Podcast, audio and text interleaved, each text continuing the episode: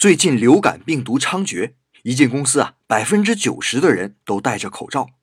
前一段时间看新闻，应该是有将近三成的日本人每天都戴口罩，而家里常备口罩的更是占日本人的七成。这其中啊，当然很大一部分是为了防止细菌的交叉感染。可口罩另外的好处，我也是这几年才体会出来的。有的时候我早晨要迟到，来不及洗脸刷牙，戴上口罩就好像给自己戴了一副面具一样。日本女孩子不化妆不出门，可戴副口罩，即使素面朝天也没人注意。